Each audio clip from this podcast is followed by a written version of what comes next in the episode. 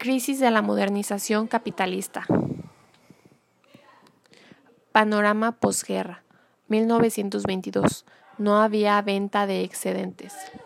Plan Dawes. 1923. URSS organiza mediante gobierno socialista. 16 de junio de 1923 termina la Revolución rusa. Creciente nacionalismo en Inglaterra y Francia. Desplazamiento de Londres como capital económica por Nueva York. Fabulosos 20. Estimulación de compras por medio del crédito. Innovaciones tecnológicas. Radio, automóvil. Industria textil, siderúrgica y del carbón en receso. En recesión. Ahorro en bancos y en prestitos para comprar acciones. Partido Republicano. Warren Harding, presidente de 1920, muere en 1923. Calvin Coolidge, 1923-1928, producción y bienestar crecientes. Herbert Hoover, 1828, comienza en su primer año de mandato la crisis. Signos precursores de la crisis riesgo de que Europa no pudiera pagar, circulación de la moneda por obligación, pedir créditos a largo plazo para comprar acciones en la bolsa, concentración de dinero circulante a especulaciones, ventas a crédito comunes. Crisis agrícola. Gran parte de los productos exportados a Europa comienzo de la recuperación de países europeos. Cosechas muy buenas. Terrenos desvalorizados y migración a la ciudad. Caen precios del trigo, maíz, café, algodón, azúcar, cacao. Industrial. Ramas modernas creciendo y tradicionales decreciendo. Precios de los productos industrializados más altos versus precios de los productos agrícolas más bajos. Bursátil.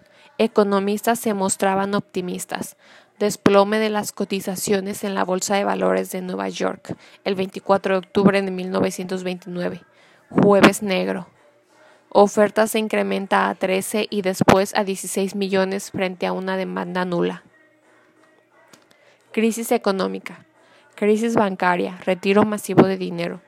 La crisis bancaria y comercial repercutió en la industria. Empresas en quiebra desempleo y en reparto de víveres, aumento de stocks por subconsumo. Primeros intentos de solución. Hover afirma que la economía se autorregula sin intervenir. Política de austeridad. Extensión de la crisis.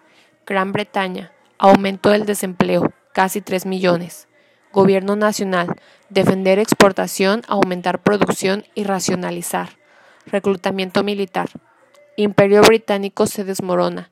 Lucha versus Palestina, Egipto y la India. Francia.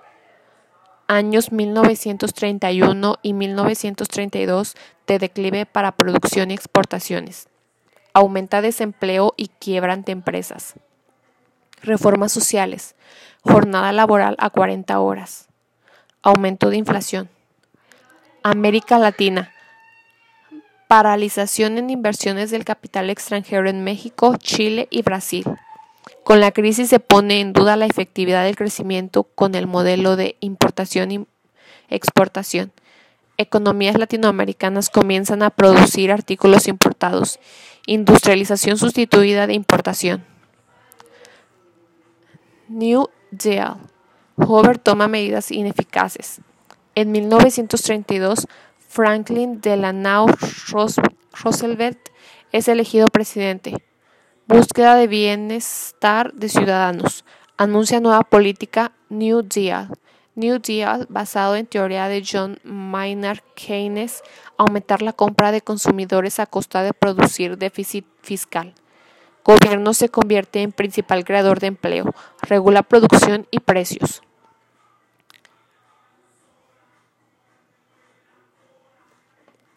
Medidas adoptadas en el New Deal.